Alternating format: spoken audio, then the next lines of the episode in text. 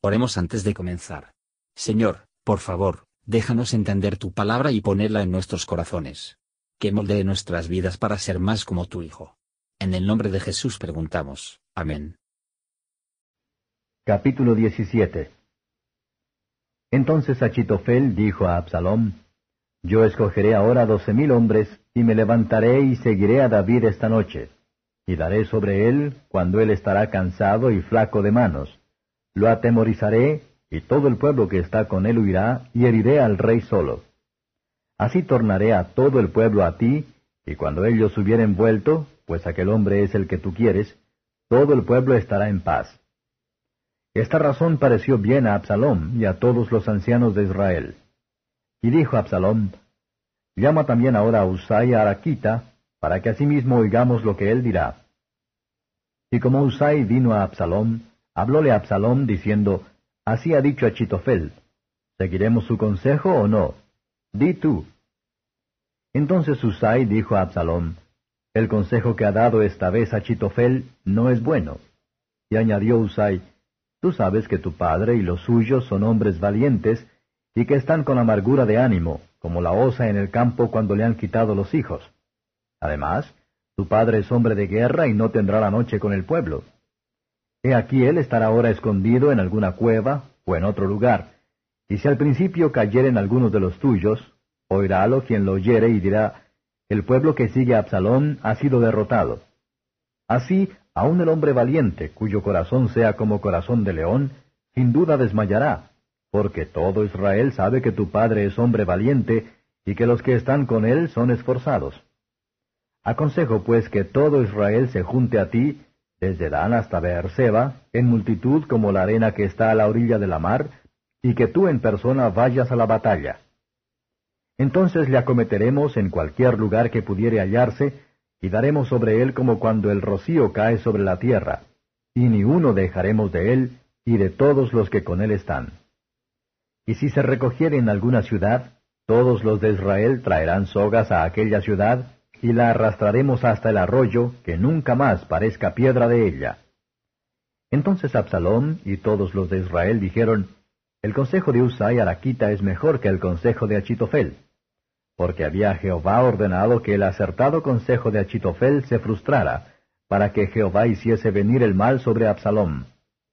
Dijo luego Usai a Sadoc y a Abiata sacerdotes, Así y así aconsejó Achitofel a Absalón y a los ancianos de Israel, y de esta manera aconsejé yo.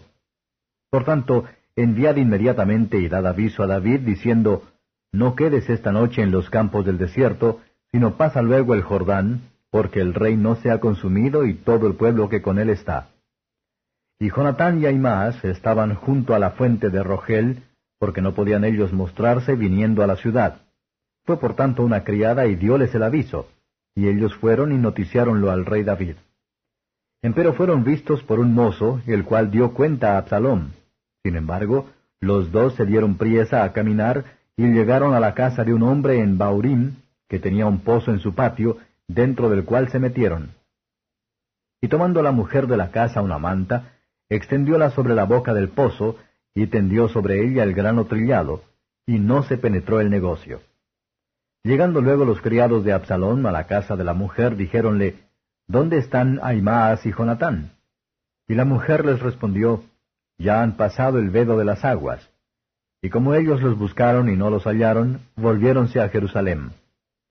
Y después que ellos se hubieron ido, estotros salieron del pozo y fuéronse, y dieron aviso al rey David, y dijéronle, Levantaos y daos priesa a pasar las aguas, porque Achitofel ha dado tal consejo contra vosotros.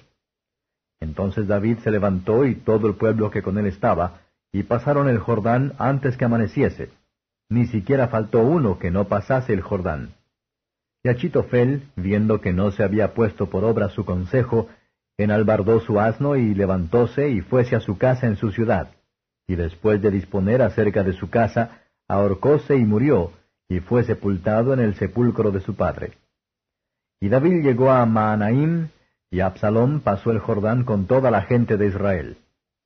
Y Absalom constituyó a Amasa sobre el ejército en lugar de Joab, el cual Amasa fue hijo de un varón de Israel llamado Itra, el cual había entrado a Abigail, hija de Naas, hermana de Sarbia, madre de Joab. Y asentó campo Israel con Absalom en tierra de Galaad. Y luego que David llegó a Maanaim, Sobi, hijo de Naas, de Raba, de los hijos de Amón, y Maquir, hijo de Amiel, de Lodebar, y Barzilai, Galaadita, de Rogelim, trajeron a David y al pueblo que estaba con él camas y tazas y vasijas de barro, y trigo y cebada y harina, y grano tostado, habas, lentejas y garbanzos tostados, miel, manteca, ovejas y quesos de vacas para que comiesen. Porque dijeron, aquel pueblo está hambriento y cansado, y tendrá sed en el desierto. Comentario de Matthew Henry II Samuel capítulo 17, 17, 1, 21 Aquí era un efecto maravilloso de la divina providencia cegadoramente de Absalón e influir en su corazón que no podía descansar en el consejo de Aitofel, y que él debe desear el consejo de Usai.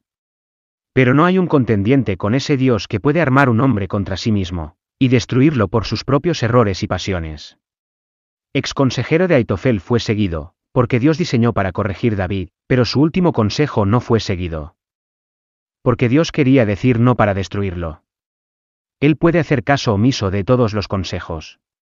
Cualquiera que sea la sabiduría o ayudar a cualquier hombre emplea o produce, el éxito es de solo Dios, que no permitirá que su pueblo perece. 17. 22-29 Aitofel se ahorcó por el quebrantamiento de que su consejo no fue seguido. Eso le rompería el corazón a un hombre orgulloso que no se rompa el sueño de un hombre humilde. Él pensó a sí mismo en peligro, para concluir, que, debido a su consejo no fue seguido. Causa de Absalón fracasaría, y para evitar una posible ejecución pública, que hace justicia a sí mismo. Así, la respiración se detiene, y la cabeza abatido, de la que nada se podía esperar, pero la travesura. Absalón persiguió a su padre. Pero observe cómo Dios hace a veces hasta su pueblo que el confort de los extraños, los cuales se sienten decepcionados de sus propias familias.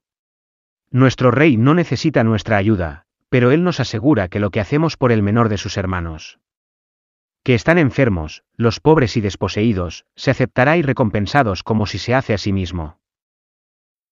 Gracias por escuchar y si te gustó esto, suscríbete y considera darle me gusta a mi página de Facebook y únete a mi grupo Jesús Answers.